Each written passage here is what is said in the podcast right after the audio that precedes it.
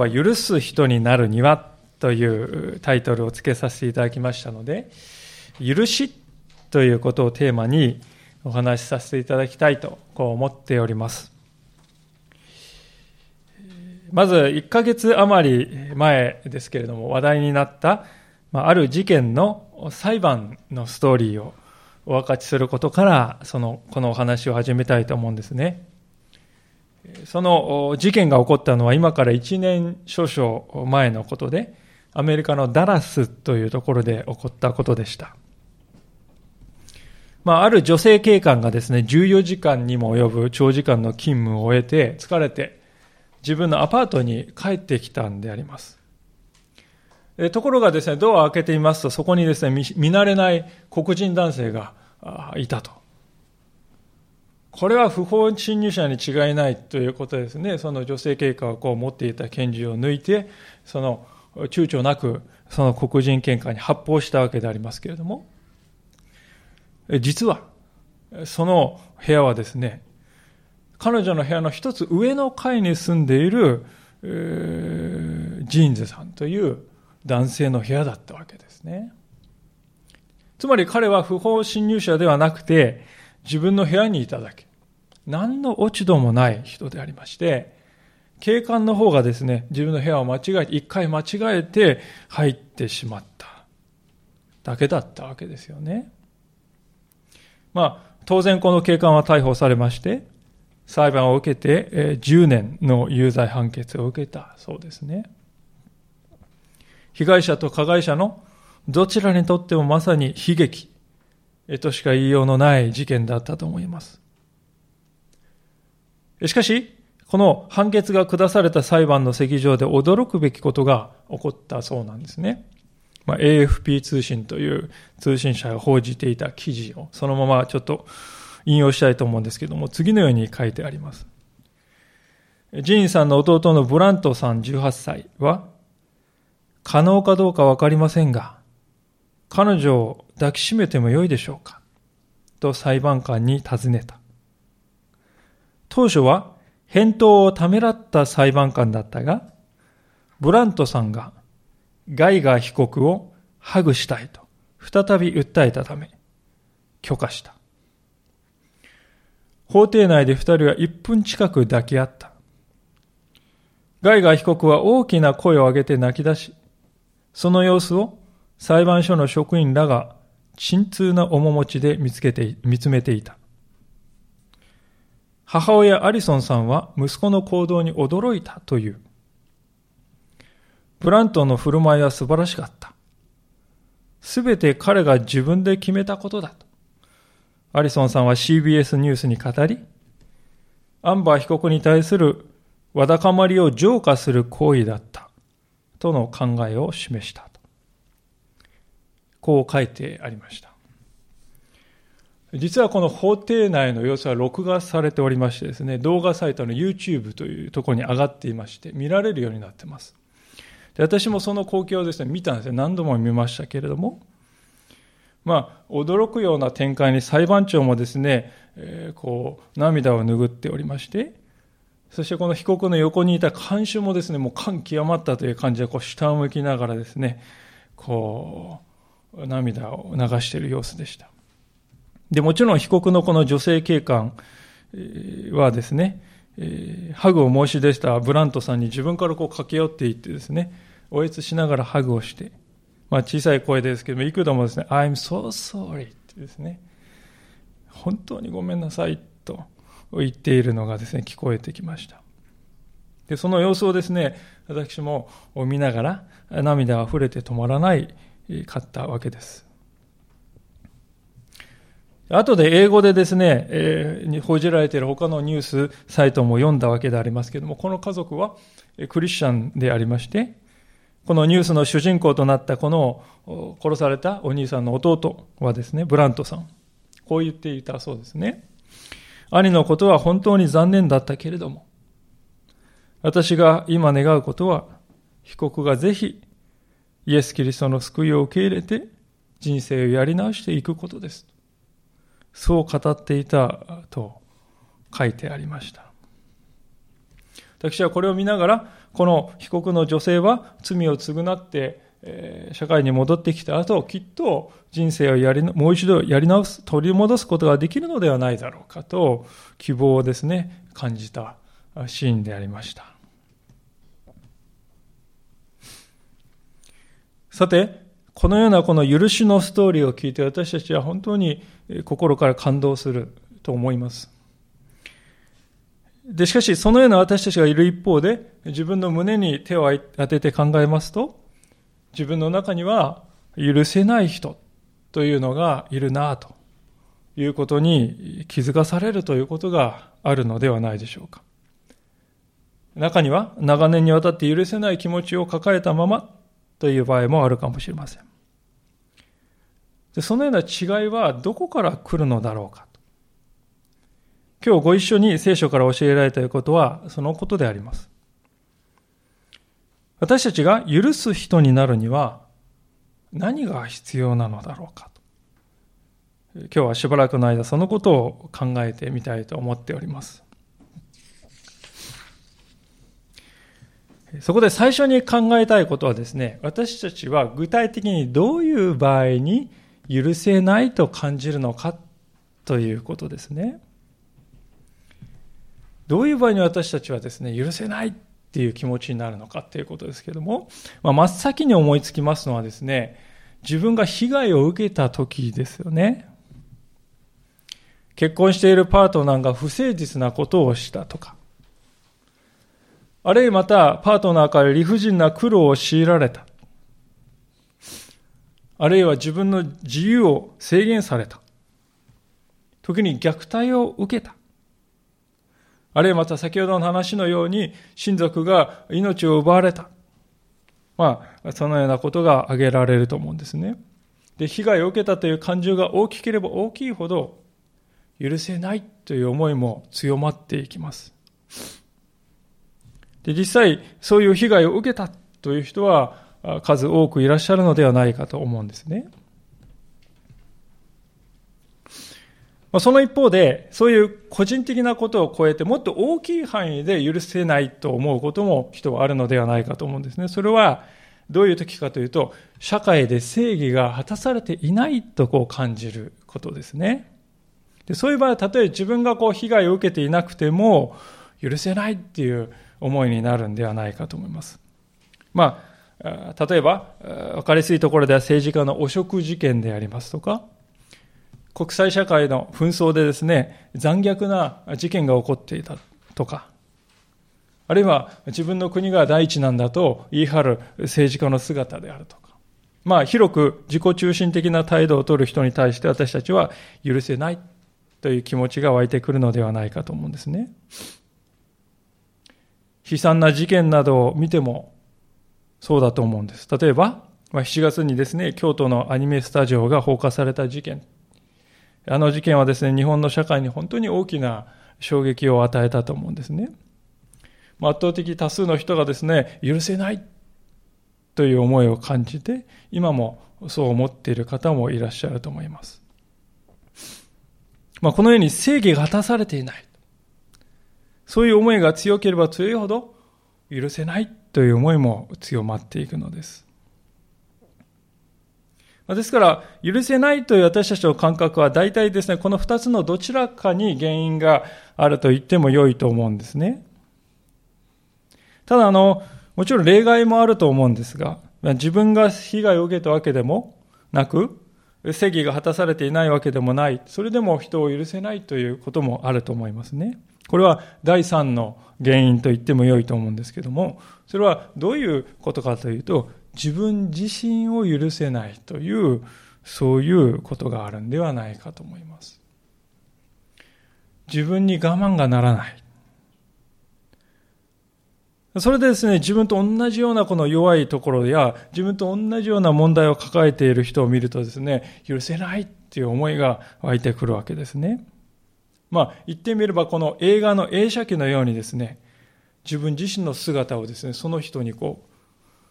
投影しているわけですよね。自分を許せていないので。その自分の姿を投影のようなその人を見ると、やはり許せないという思いが湧いてくるわけですね。まあ、ただ、このような人もですね、よくよく話をじっくり聞いていますと、実は幼少時代にこのような傷を負っていた。まあ、そういうことが原因になっている場合が多くあります。親子関係というのはその最も大きな要因になると思います。そして、そのような状況を正すことができなかった当時の社会、そして広く今の社会というものに対しても怒りを感じているということがあるわけですね。ですから、自分を許せないという場合は、前のこの二つの要因というものが重なってきて、それで生まれたと言えるかもしれないと思うんですね。では、なぜこの人は許さないのでしょうか？今、微妙な言い方の変化をしました。今までは許せないって言ってきましたけれども、ここで許さないとあえて言ったんですね。それは理由があるわけでありまして、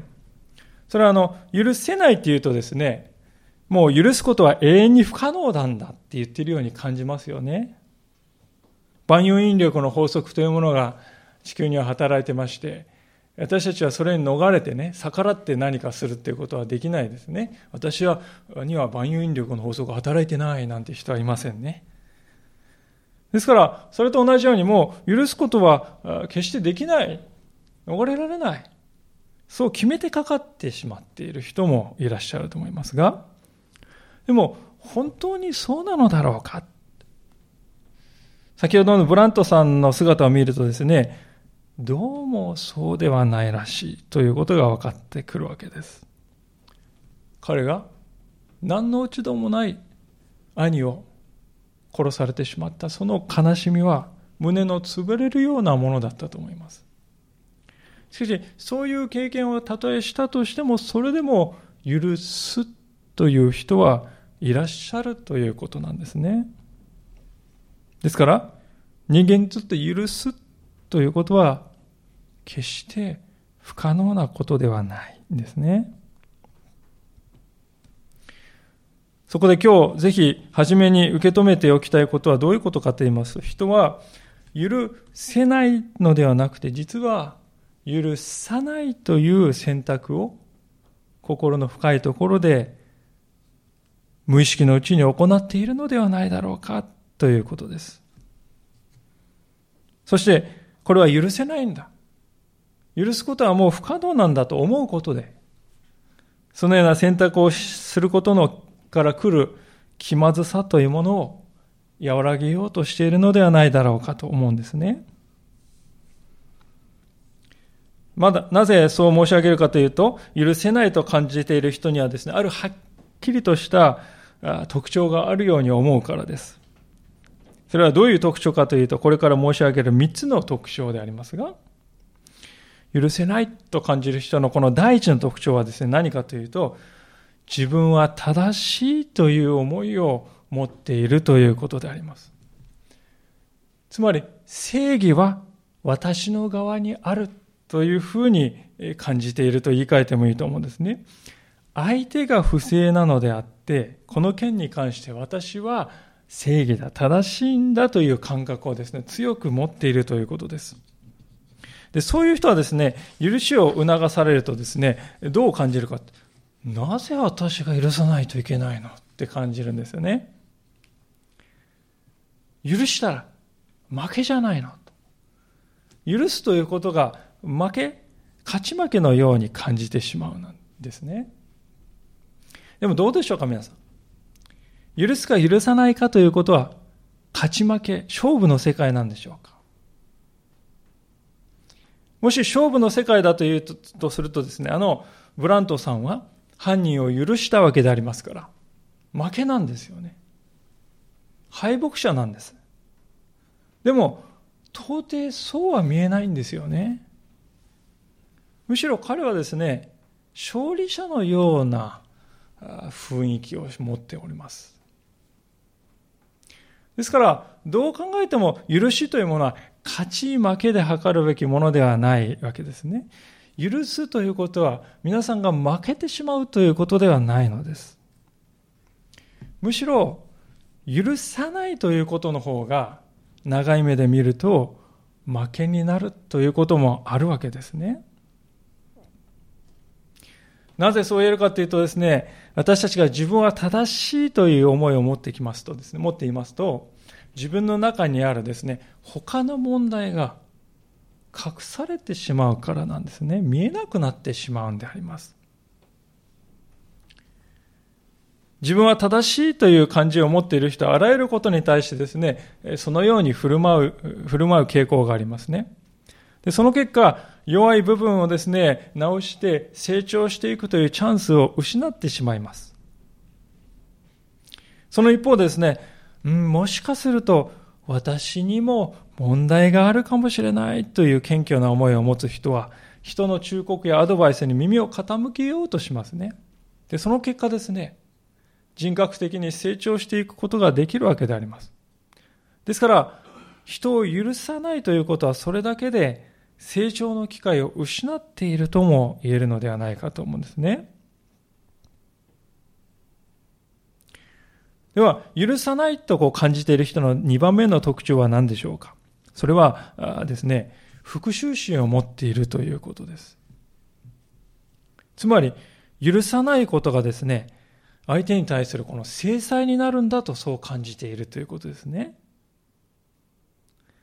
まあ確かにそういう面はあるかもしれないと思うんですね。許されないことでですね、相手は私たちに対して、自分に対してですね、申し訳ないっていう負い目をですね、いつも持っていますよね。そういう負い目をいつも感じ続けることになるわけですから、まあ一見するとですね、その負い目を与えることができたっていうことでね、制裁してやったというふうに感じるかもしれませんけれども、そして、そのような制裁を相手に加えているのは、これは私の側だ。だから、いつも私の方が相手よりも上の立場にあるんだ。そう感じるとですね、何かこう自尊心を少しくすぐられるような思いがするかもしれませんね。しかしその一方で、復讐心を持ち続けるということは大きなマイナスポイントがあります。それはどういうことかというと、いつまでもその問題から逃れられないということです。まあ、これは当然だと思うんですよね。絶対に忘れないよ。ね。それが復讐なんだと思っているわけですから。でも、裏を返すとそれはですね、過去の問題に支配されて、その奴隷になってしまっているということでもあるんではないかと思います。つまり、復讐心を持つことで私は相手を支配していると思っていたんですけれども、実は自分もまた過去の問題に支配されてしまっていたんだという皮肉な状況になるということですね。皆さんの中でですね、辛かった経験や苦しかった記憶をね、これをいつまでも持ち続けたい。これはもう絶対に私はいつまでも忘れないでいたいなんて人いるでしょうかね。辛く苦しかった経験を早く忘れたい。代わりに嬉しいことや楽しいことにを心に蓄えていきたいって願うんじゃないでしょうか。しかし、許さない人にはそれができないのです。復讐心があるのでですね、忘れるということができないんですよね。でそう考えるとですね、制裁を受けているのは誰なんだろうかと。それすら怪しくなってくるのではないでしょうか。相手を制裁していたつもりだった。でも、実は自分を痛めつけているだけだった。まあ、そのようなですね、もう本当にこう、これ以上ないくらい皮肉なことになってしまうんではないかと思うんですね。話を進める前にですね、許さない人のこの第三の特徴というものを見てからいきたいと思うんですけれども、それはどういうことかというと、いつも怒っているということです。怒りの感情がいつもあるということです。相手の不正に対するですね、たぎるような怒りを心の奥に蓄えていまして、何かの拍子に爆発させるというようなことになるのですね。で、怒りっていうのはですね、皆さんね、怒った瞬間はですね、なんか気持ちいい気もしますよね。胸のすくようなスーッとね、怒りをぶつけたっていうことはですね、そういう気分が一瞬はするんでありますが、しかし、ご承知のようにそれは一時のことで、一瞬のことであります。誰でもすぐにわかることですが、怒りというものが人間関係をですね、良い方向に導くということはほとんどないっていうことですね。怒りはむしろ人間関係を悪化させることはあっても、良い方向に行くということはほとんどないんです。皆さんね、吠えたけって、うわーって言ってライオンにですね、自分から近づいていきたいって人なんていないですよね。もう避けて、距離を取ってですね、もう、触らぬなんとかにって言ってですね、こうダーッと距離を取って引いていくのが普通であります。怒りを激しくぶつけられた相手はもう二度と近づきたくないと思うんじゃないでしょうか。で、気がつくと自分の周りには誰もいなくなっていた。まあそういうふうにもならないとも限らないのですね。そうなってから後悔したとしても関係を修復することはこれまた容易ならざることであります。ですから怒りというものはそれくらい人間関係を壊してしまいます。許さないと感じている人の中にはそのような怒りが隠れていることが多いわけです。そして、実はその怒りによって自分が蝕まれて人生の喜びや楽しみを奪い取られているということに気づいていないということが多いわけであります。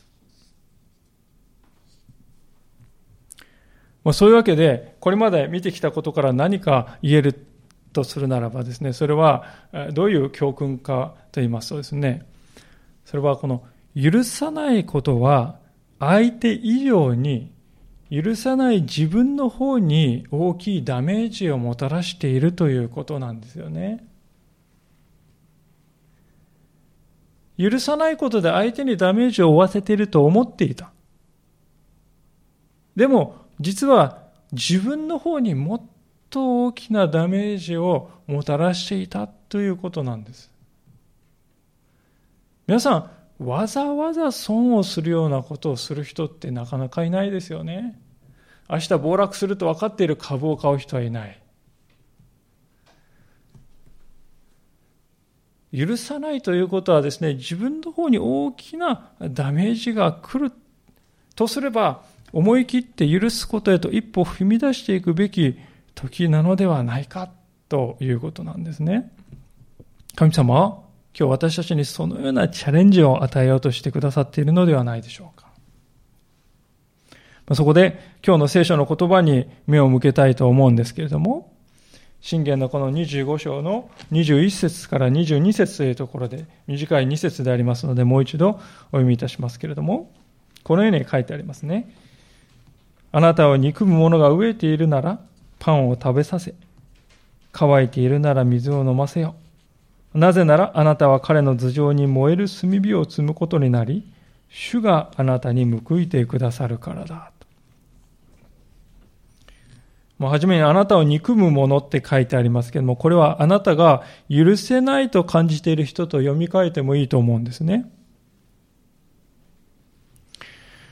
あなたが許せないと思っている人があなたに責められて、そして弱り果てていると。そのような時にどうするべきか。ざまあびろ。いい君だ。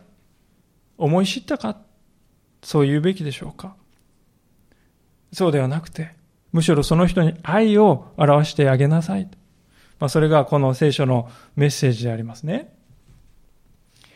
で、これはすぐにですね、えー、わかることですが、反発を感じる人が多いのではないかと思うんです。率直に言ってですね、反発のような思いがこう、ふつふつと湧いてくるわけですね。嫌だ。なんで私の方がそんなことしないといけないのか。償うべきはあいつではないか。私ではないはずなのにどうして私が先にそんなことをしないといけないのか。まあ反射的にね、そう感じるという方もいらっしゃると思いますね。もっともなことであります。で、聖書は何もですね、許さないあなたの方が悪いなんてことは言ってないんですよね。そうではなくて聖書はここで言っていることは、許せないと思っている相手に愛を示すことを通して、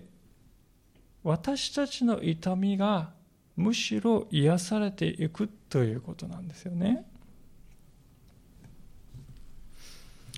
まあ、このことを示す実に印象的な記事を先日見たのでありますけれども、今日の冒頭のところでお話に少し触れましたけれども、まあ、あの、京都のスタジオに放火した犯人の男性のことでありますけれども、ご承知のように彼はこの3ヶ月にわたって、やけどを治療されて、ある程度回復してきた。そして別の病院に転院することになった。その時にですね、彼はこの治療に携わった医療スタッフに対して、何と言ったかと言いますと、人からこんなに優しくしてもらったことは今までなかったと感謝の言葉を伝えて転院していったと書いてありました。人からこんなに優しくしてもらったことは今までなかったと彼は言ったそうですね。感謝の言葉を伝えたと。まあ、このことは私の心にですね、本当に深くこう突き刺さるように響きましたね。彼が歩んできた人生がどれだけ孤独であり、愛を受けたことがなく、また人を愛するということを学ぶ機会もなかったんだろう。そのことを如実に表しているような気がしたからであります。実際ですね、この記事の下にコメント欄がありましてね、一般の人がいろいろ書くんですけれども、そこに考えさせられるとか、これだから人間って単純じゃないよと、まあ、そんなですね、感想がいっぱい書き込まれておりました。でもちろんですね、これはですね、だからといって彼の罪が消えたとかそういうことを言いたいわけではない。それは確かなことですね。ただですね、この彼のコメントはですね、もし彼が人並みの愛を受けることができる環境に育ってきたなら、あのような事件を起こさなくても済んだのではないかなと、そう感じさせるには十分なものがあったというふうに思いますね。人々はですね、一方的に彼を断罪してそれで問題解決と言えるんだろうかというような考えをですね、抱き始めたと思いますね。もう両親がこう揺らぎ始めているっていうのはさざ波のようにですね、人々の中にこうバーッとこう広がっているようなですね、イメージを私は感じました。では、こういうですね、この思いがけない彼の言葉は何によってもたらされたかというと、それは言うまでもなく、彼の治療に献身的に当たったこの医療スタッフの優しさと、そして命ということに対する愛だと思いますね。その愛が誰もできるはずがないと思った彼の心を溶かしていったということなんです。聖書がこのところで私たちに語っていることもまさにそのようなことだと言えるのではないかと思います。本当のところで私たちは何を望んでいるのでしょうか？自分を苦しい目に合わせた相手に復讐して、相手相手がそれにですね、のたうち回って苦しいのをですね、私たちは見続けることをですね、望んでいるんでしょうか？いや、断じてそうではないはずであります。許せない、絶対に許すことなんてできないと最も強く感じている人でさえも、心の奥深いところを見るとですね、相手が愛されている喜びで心を打たれ、悔い改めて罪を認めて、そしてわだかまりは消え、以前よりももっと強い絆で結ばれるようになる本心では、そうなってほしいと願っているのではないでしょうか。そうなったらどんなに良いことだろうかとそう考えているのではないでしょうか。私たちがですね、本当に心の深いところで、ね、そう願っているその、そのことっていうのはね、許さないということで得られるでしょうかいや、万に一つもありえないと思いますね。私たちの前にその可能性の扉というものがですね、こう、あーっとこう開いていくのはどういう時かと。それはたった一つであります。相手を許し、愛そうとし始めた時だけですね。それ以外には、相手がそのこのように変えられていくということは決して起こり得ないということです。聖書はそのような愛をですね、どのように表現しているかというと、ここで、相手の頭の上に燃える炭火を積むことに等しいとこう言うんですね。まあこれはあの、なかなか、えー、私たちが出会うことのない表現でありましてね、一体何を言いたいんだろうかってこう解釈がいくつか提案されてるんですけどね、この前後関係を見ますとね、これ、相手を苦しめてるっていう文脈のはずがないですよね。パンを食べさせ、水を飲ませてんですからね。ですから相手にとっていいことをしてるという話であります。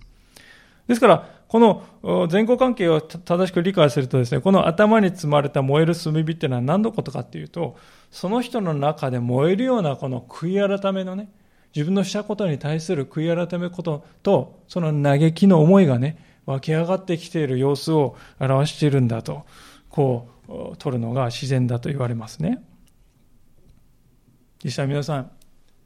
許されないようなことをした人っていうのは自分でね、そのことを薄々は分かっているものであります。そして身構えてるんですよね。何と言ってくるだろうか。どんなふうに責められるだろうか。もう身構えてるんです。心と体をですね、固くしてですね、この、身構えています。ところがそこにですね、あなたを許しますという思いがけない声が響くんですね。な、なんだって？今何と言った？空耳、空耳じゃないか？初めはそんな困惑した思いが湧くんですけども、でも次第にですね、どうやら本気でそう思ってるらしいぞということが分かってくるんですね。そうなると今度は何が起こるとかっていうと、その人のですね、心の中に葛藤が起こるんですね。あんなことをしてしまった自分にこんなことを言ってくれるとは。それに引き換え、自分は一体どうだ自分を振り返る思いが湧いてくる。これが悔い改めというものであります。愛を受ければ受けるほど、さらに深い悔い改めへとその人は導かれていきます。その愛というものを示されたとき初めてですね、自分はそこになんと遠いものだろうかと気づくからですよね。まあ、ある説教者が言いましたね。ある杖が曲がっているということをですね、お前は曲がっているぞとか、それはおかしいとか、くどくど言う必要はないんだと。ただ横にまっすぐな杖を一本置けばいいんだと。そういうふうに言いましたね。愛を受けたことがなく、愛がわからない人には、愛がですね、その人の前に示してあげれば、自分はそこからなんと遠いことかと。悔い改めに導かれていく。でそういう心の動きをですね、この燃える炭火というものに例えているのであります。じゃ、そういう愛をどうしたら表すことができるのだろうかと。あの、医療スタッフのですね、方は、まあ、あの犯人の治療した医療スタッフの人はおそらく医療者としてのプロ意識というものに徹したんだと思いますね。でそれゆえに許し難いと社会が思っている相手に対して献身的に使えることができた。彼らのそのようなプロ意識はですね、本当に実に実に称賛されるべきものであります。敬意を私は、えー、本当に表したいと思いますね。しかし現実にはですね、私たちが直面しているこの目の前に許せない人とね、えー、との関係っていうのはそういう関係であるということはまあ、めったにない、稀ですね。もっと本当にこうシンプルな、もっとこう遠慮のないですね、えー、プロとされる人とされ、する人っていうそういう区別などない、そういう関係だと思うんです。私たちはそこでどうしたら許せるんだろうかっていうふうに思うんですけども、それはですね、本当に私がつくづく思うのは、他でもない、この私に対して神様はここに書いてあるような愛を表してくださったんだよなということをね、知ることから始まっていくと思うんです。あの女性警官がブラントさんからハグされて彼に許されているということを実際に体験した。その時涙を流して、本当に自分の姿を知っていったというように、私たちも神様によって許されている。神様に受け入れられている。そして神様の愛を一心に受けている。そういうものであるということを本当の意味で受け取るということ。そこから私たちの心には許す力が与えられてくるということであります。なぜかというと皆さん、許すということはですね、許された人にしかできないからですよね。許すということは許された経験のある人にしかできないんであります。皆さん、英語をですね、私は一度も聞いたことがありませんっていう人がですね、英語を喋るってことは、これありえないことですよね。英語を喋りたいと思ったら、英語ですね、本当に何度も幾度もしっかり聞かないといけません。同じようにですね、あなたを愛し、あなたを許しますと言われたことのない人はですね、人に対してもあなたを許しますということはできないということですね。しかし、イエス・キリストはまさにそのような許しを私たちに与えてくださったのであります。この十字架の上でイエス様はですね、本当に、え、もがき苦しんでおられる中で、自分自身を十字架につけた人々のためにこのように祈ったと聖書に書いてありますね。それは、父よ、彼らを許しください。彼らは自分が何をしているのか分かっていないのですと。そう祈られたと。聖書に書いてあります。これは皆さん、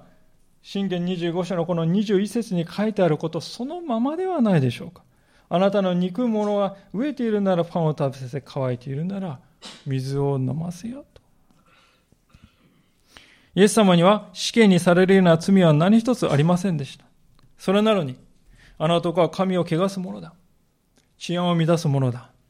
ローマに対して反乱を企てているものだ。まあそういうふうにして犯罪者に仕立て上げられて十字架送りにされました。人々はそれどころかイエス様のうちに一つの罪も乱さなかったとそう語っています。ですから私たちがですね、もしこんな目にあったらですね、もう冤罪だとかですね、不当裁判だとか、恥を知れとかってですね、え、叫ぶと思うんです。しかし、イエス様あろうことかそのようにして自分を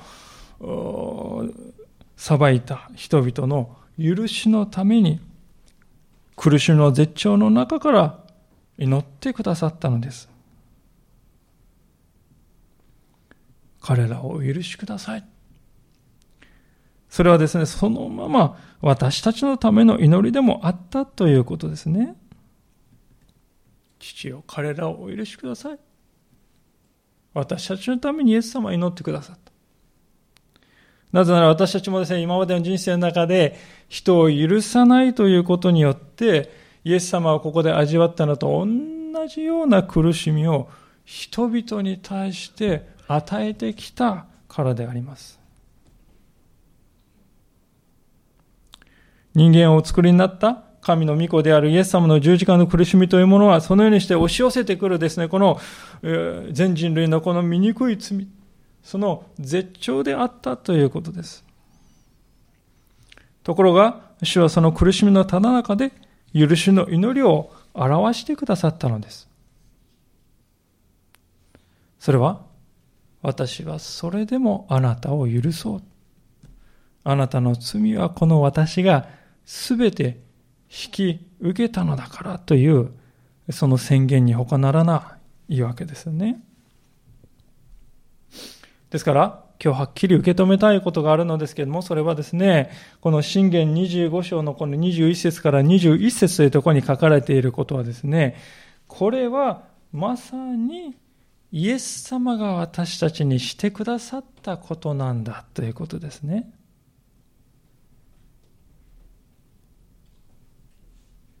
私たちはイエス様をですね、本当に阻害し、イエス様を憎んだかもしれない。しかし、その私たちに対して主はパンを食べさせ、命の水を汲んで飲ませてくださり、そしてその許しのために祈りを捧げてくださった。で、そのことを私たちがですね、知っていくときに私たちは心の中にはですね、火が生じるんですよね。この燃える炭火って書いてますけれども。本当にイエス様のこの姿を見て、私は小さな自分の正義を握りしめて、私は正しいと思ってきたけれども、イエス様の姿を見たときに一体何と自分の正義は小さいものだろうかって思わされていきますね。私はそして、えー、許さないことで相手に復讐してやるんだと思ってきたけれども、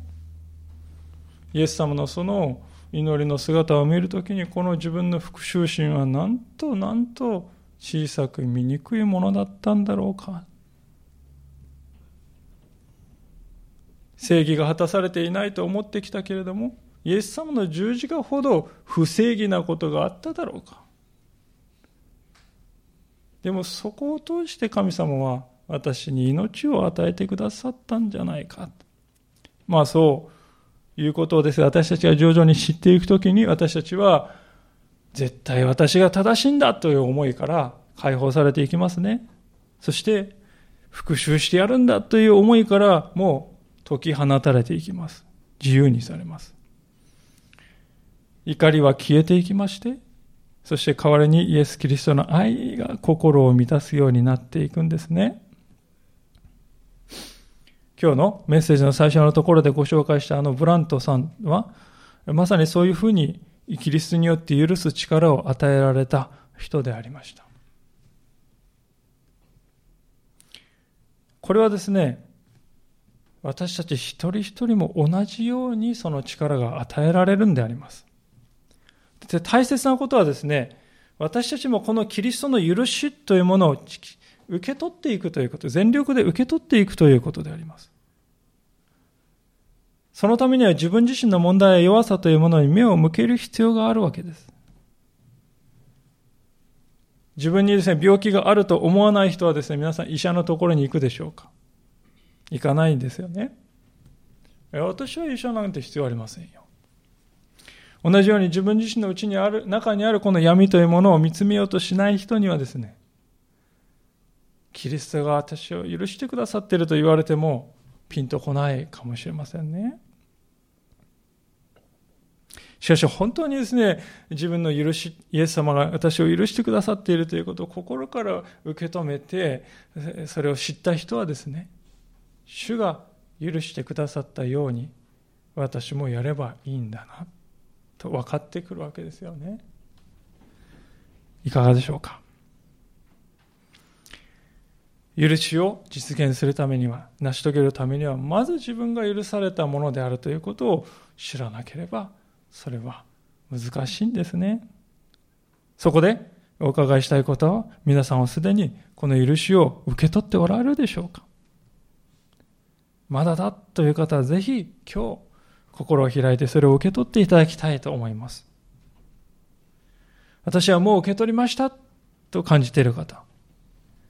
でも半分しか受け取ってないかもしれない。そういう方もいらっしゃるかもしれません。そういう方です、本当に心をすべて開いて、それをすべてイエス様の許しを全面的に受け取ろうではありませんか。私たちの中にですね、許されていない部分を残さないんですよね。主は私の全てをお許しくださったあの十字架の上で。受け取るときに、私たちも許さない人を残しておこう。あの人だけは、その思いから解放されていくわけであります。